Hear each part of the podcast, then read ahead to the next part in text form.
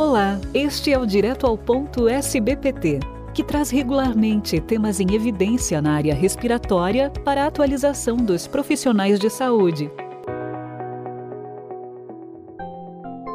Nosso convidado de hoje é o Dr. Paulo César Rodrigues Pinto Correia. Ele que é professor adjunto do Departamento de Clínicas Pediátricas e do Adulto do curso de Medicina da Universidade Federal de Ouro Preto e da Faminas de Belo Horizonte, e esperto em controle do tabagismo com certificado em grau de excelência pela OPAS OMS. O Dr. Paulo César também é mestre em saúde pública pela UFMG, coordenador docente do Education Against Tobacco no Brasil e coordenador da Comissão de Tabagismo da SBPT. Olá, Dr. Paulo, bem-vindo ao nosso podcast. Olá a todas e a todos, é um prazer estar aqui. Agradeço o convite da diretoria da Sociedade Brasileira de Pneumologia e Fisiologia. E hoje falaremos a respeito de tudo o que você precisa saber sobre o cigarro eletrônico. E vamos à nossa primeira pergunta. Doutor Paulo, é mito ou é verdade que o chamado vapor do cigarro eletrônico é apenas vapor de água? É um mito, um mito extremamente difundido e que precisa ser desconstruído.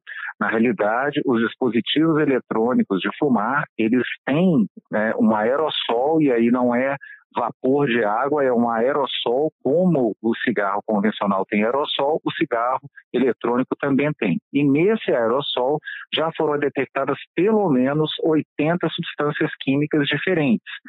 Existe a nicotina e associada a ela existem todas essas outras substâncias químicas.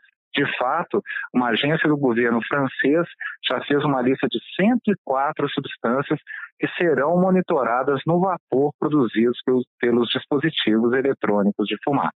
Como é produzido o vapor? Os cigarros eletrônicos ou vapes têm monóxido de carbono como os cigarros convencionais? Perfeito, é uma pergunta bastante importante.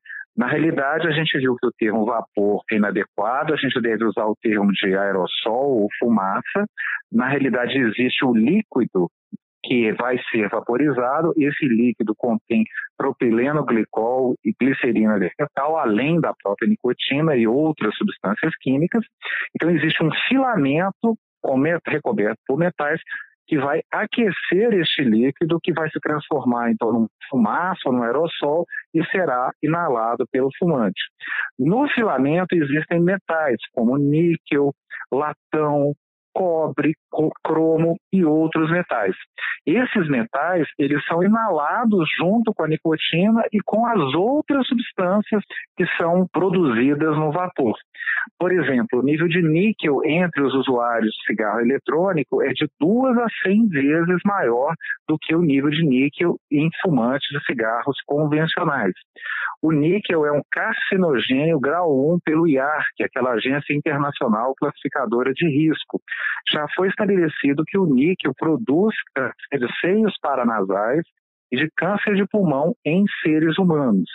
Além disso, o cobre está em partículas muito pequenas, chamadas de nanopartículas, e essas nanopartículas, elas entram dentro da nossa circulação, chegam no interior das nossas células, no sistema energético da célula, que é a mitocôndria, e além de ser detectada na mitocôndria, já foi detectada também no núcleo da célula, o que nos traz preocupação quanto a um possível mecanismo de carcinogênese associado também ao cobre. Não, os cigarros eletrônicos eles não têm monóxido de carbono como cigarros convencionais porque eles não têm combustão.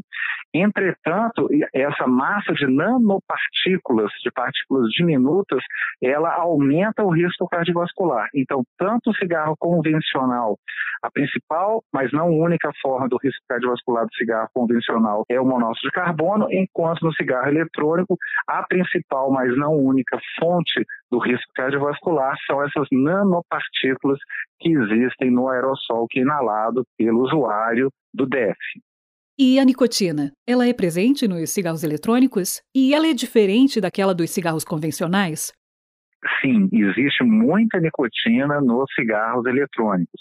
nós temos os dispositivos eletrônicos de fumar ou cigarros eletrônicos de terceira geração, que são chamados de mods, porque você pode trocar o tanque, trocar a bateria, etc. Nesses dispositivos você pode comprar o e-liquid, né, ou o líquido que você utiliza na, no dispositivo eletrônico para fumar, e no dispositivo de quarta geração, tipo cigarro Juul e similares, Juul, Suorin, etc., ele vem num frasquinho que é chamado de pod, então você só compra o frasquinho e encaixa o frasquinho no seu dispositivo. O que, que acontecia com os cigarros eletrônicos de primeira e de segunda geração? Eles usavam nicotina alcalina. A nicotina alcalina, ao ser tragada, ela, é, se você aumentar demais a concentração dela, provoca uma sensação de aspereza na garganta. Então, eles não conseguiam aumentar muito a dose de nicotina, porque era desagradável para o fumante. A Ju descobriu que ao associar a nicotina com o ácido benzoico, você consegue aumentar a concentração da nicotina porque não há mais esse efeito desagradável na garganta do fumante. Então, as doses de nicotina desses dispositivos que têm ácido benzoico, a nicotina associada ao ácido benzoico é muito grande. Um pódio, um frasquinho do cigarro Ju corresponde a três maços de cigarro. O Suorin, que foi um dispositivo inventado a partir de engenharia reversa do dispositivo Ju, ele tem mais de quatro maços de cigarro em termos de nicotina. Então, são doses muito grandes. Um outro aspecto nos cigarros eletrônicos é que a, o propileno glicol e a glicerina vegetal produzem acetaldeído, e esse acetaldeído está relacionado com o reforço do poder de viciar, de provocar dependência da nicotina. Então, esses dispositivos eletrônicos para fumar são uma enorme preocupação da comunidade de controle do tabaco global. Doutor, quem começa a fumar cigarros eletrônicos tem risco de passar a fumar o cigarro convencional? Sem dúvida, nós temos várias revisões sistemáticas que mostraram isso. A última revisão sistemática foi feita pelo Ministério da Saúde da Austrália e publicada agora em abril de 2022. Nessa revisão, eles mostram com muita clareza que pessoas que nunca fumaram têm probabilidade três vezes maior de iniciar o fumo de cigarros convencionais. E não é só de iniciar o fumo, mas de se tornarem fumantes regulares de cigarros convencionais. Já existiam outras revisões sistemáticas que também tinham chegado a esse mesmo resultado, como, por exemplo, uma publicada no Annual Review of Public Health de 2018, que eles pegaram uma série de estudos primários e todos mostraram isso. Então, os estudos são consistentes e demonstram esse risco aumentado. Existe também uma grande preocupação que foi tornada pública com a divulgação recente dos resultados do Covitel, que mostram um alto grau de experimentação de cigarros eletrônicos entre os jovens de 18 a 24 anos no Brasil. Na pesquisa, 19,3% dos jovens já haviam experimentado cigarros eletrônicos e muitos desses jovens não eram fumantes de cigarros convencionais. Então, existe uma grande preocupação na comunidade de controle do tabaco e nicotina dessa experimentação a experimentação hoje em dia dos jovens se processa via de regra pelo cigarro eletrônico, que isso, isso, se transforma em uso de cigarro convencional e não só do cigarro convencional, de uso de outras formas de tabaco ou nicotina, tal como narguilé, cigarro de palha, etc. Mas, doutor Paulo, o cigarro eletrônico não é proibido no Brasil? É proibido no Brasil. Entretanto, a Resolução 46 de 2009 da Anvisa não é fiscalizada. Essa resolução proibiu a comercialização, a venda, a propaganda de qualquer dispositivo eletrônico para fumar, seja o dispositivo integral, seja refil, pode, o que for.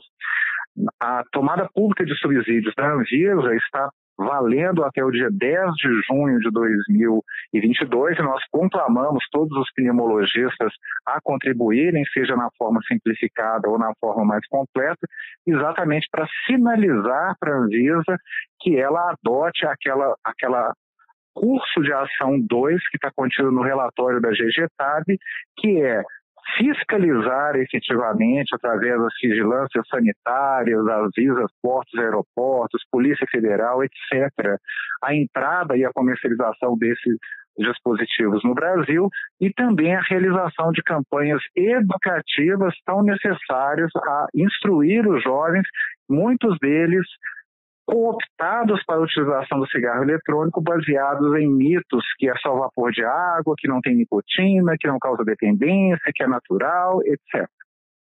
E para encerrar, eu gostaria de falar mais sobre os efeitos na saúde. Existem doenças específicas causadas pelo vape e aquelas doenças sabidamente associadas ao uso do cigarro convencional também ocorrem com o vape? As doenças tradicionais associadas ao cigarro convencional, como angina, infarto, desenvolvimento é, de TPOC, crise de asma, as alterações vasculares cerebrais, todas elas acontecem com cigarros eletrônicos. Nós precisaremos de décadas para descrever a magnitude do risco para sabermos se é igual, maior ou até ligeiramente menor do que o do cigarro convencional. Mas os riscos são os mesmos. Nós já falamos em relação aos cigarros eletrônicos dos riscos associados à inalação dos metais. Alguns já conhecidos, como a inalação do níquel, que é um fator de risco para câncer de seios paranasais e de câncer de pulmão. Alguns ainda que precisam ser melhor descritos, como os relativos à inalação do cobre e de outros metais.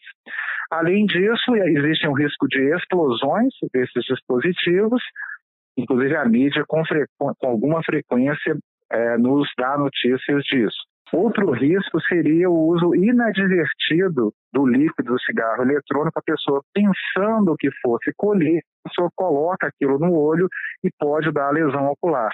Tem sido relatados também em vários países do mundo a ingestão por crianças e casos de intoxicação por nicotina têm sido registrados em vários lugares no mundo, inclusive no Brasil. Por último, o risco maior e mais grave e específico, mais específico dos cigarros eletrônicos, a EVALIS, a síndrome respiratória aguda grave associada ao uso de cigarros eletrônicos, que foi descrita numa publicação seminal no New England Journal of Medicine de 2019. Essa doença, entretanto, ficou um pouco eclipsada, porque suas manifestações clínicas e radiológicas são semelhantes à da Covid-19. Clinicamente, o paciente se apresenta com tosse, dor torácica e falta de ar, podem, podem aparecer febre, náuseas, vômitos, e radiologicamente o mesmo infiltrado que vimos na Covid-19. Ah, o diagnóstico de certeza é, é feito pela exclusão através de PCR da influência da Covid-19 e da associação epidemiológica com o fato do paciente usar o vape ou não de forma que existe uma grande preocupação a, na minha gestão frente à Comissão de Tabagismo da SBPT, eu mandei uma carta para a Anvisa cobrando que a notificação seja tornada compulsória e que a Anvisa mantivesse o banco de dados da doença no país. A notificação até agora continua sendo voluntária e não existe um registro, um banco de dados nacional a respeito.